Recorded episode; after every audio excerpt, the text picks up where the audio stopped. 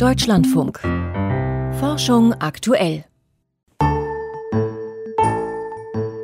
Tolle Idee.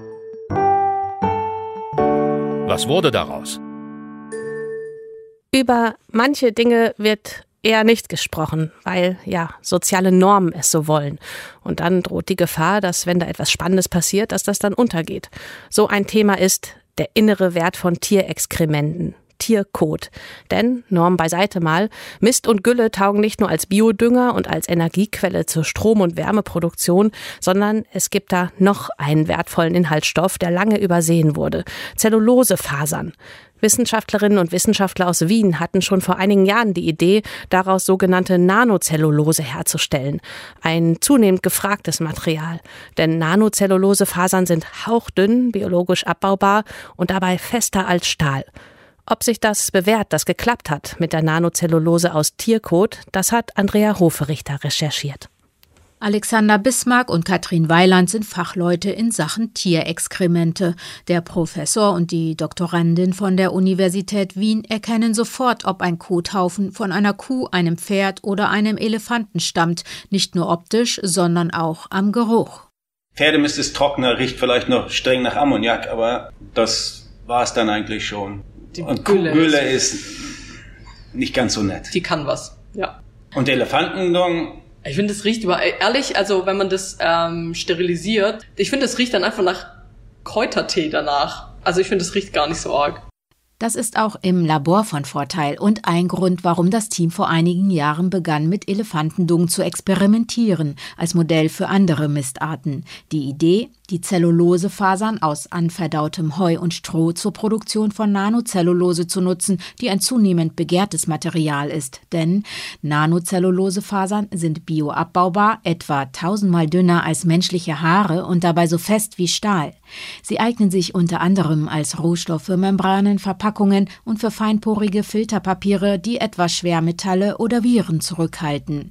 Aktuell wird Nanocellulose vor allem aus Holz gemahlen oder mit Bakterienhilfe produziert, zum Beispiel aus Zucker oder Kokosmilch.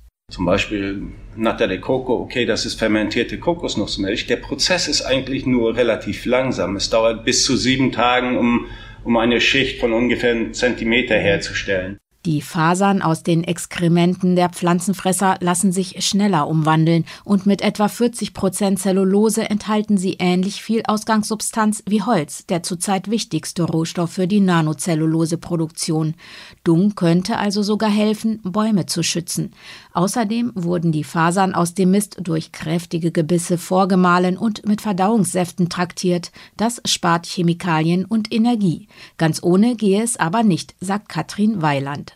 Also eigentlich nutzen wir praktisch den sozusagen traditionellen Papierherstellungsprozess. Das heißt, auch dort muss praktisch erstmal alles extrahiert werden, was nicht Zellulose ist oder was wir nicht für die Papierproduktion brauchen. Das heißt, zuerst wird es alkalisch extrahiert und dann nochmal gebleicht, damit man eben diese weiße Fasern oder weiße Zellulosefasern hat. Danach kommt eine elektrische Mühle zum Einsatz, um Material im Nanometermaßstab ernten zu können. Das heißt, wir müssen es klein mahlen im Prinzip und die Fasern auseinander kriegen, damit wir halt sehr dünne Fasern kriegen. Und ja, dann kann man praktisch ganz normal wie bei der Papierherstellung es filtern, es pressen und dann hat man Papier. In den letzten Jahren haben die Forschenden aus Wien immer wieder Nanocellulose-Papiere aus Elefantendung hergestellt, unter dem Elektronenmikroskop begutachtet und die Reißfestigkeit geprüft. Und sie haben untersucht, ob die Qualität der Papiere auch dann noch stimmt, wenn der Mist in einer Biogasanlage vorbehandelt wurde. Denn dann könnten zusätzlich Strom und Wärme produziert werden und Dünger für die Felder. Die Ergebnisse hat das Team gerade in einer Fachzeitschrift veröffentlicht. Danach hängt die Stabilität der Nanopapiere unter anderem vom Tierfutter ab. Die Qualitätsschwankungen ließen sich aber mit größeren Mengen Dung aus verschiedenen Quellen in den Griff bekommen, sagt Katrin Weiland. Im Grunde sei das Verfahren reif für die Praxis. Da kriegen wir hohe Biogaswerte, auch sehr viel äh, Zellulose wieder raus. Und derzeit sind wir dabei zu schauen, wie das Ganze mit Pferd funktionieren würde, weil wir eher wieder sozusagen europarelevante Tierhaltung praktisch uns anschauen wollen. Auch Kuhmist wollen die Forschenden als Rohstoff für Nanocellulose testen, zudem Geflügelexkremente und Mischungen verschiedener Dungsorten. Noch ist allerdings unklar, ob sich ein Investor für die Produkte aus Tiermist begeistern kann, auch wenn vom unappetitlichen Rohstoff am Ende nichts mehr zu sehen und zu riechen ist. Ein Beitrag von Andrea Hoferichter.